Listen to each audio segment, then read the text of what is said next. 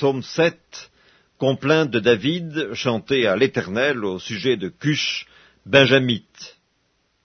Éternel mon Dieu, je cherche en toi mon refuge, sauve-moi de tous mes persécuteurs et délivre-moi, afin qu'ils ne me déchirent pas comme un lion qui dévore sans que personne vienne au secours. Éternel mon Dieu, si j'ai fait cela, s'il y a de l'iniquité dans mes mains, si j'ai rendu le mal à celui qui était paisible envers moi, si j'ai dépouillé celui qui m'opprimait sans cause, que l'ennemi me poursuive et m'atteigne, qu'il foule à terre ma vie et qu'il couche ma gloire dans la poussière.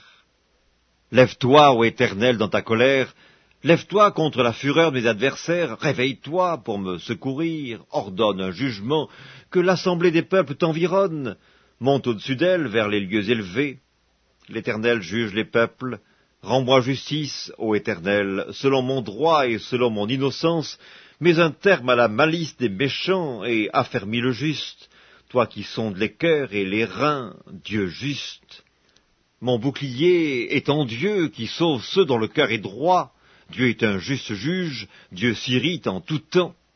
Si le méchant ne se convertit pas, il aiguise son glaive, il bande son arc et il vise, il dirige sur lui des traits meurtriers, il rend ses flèches brûlantes.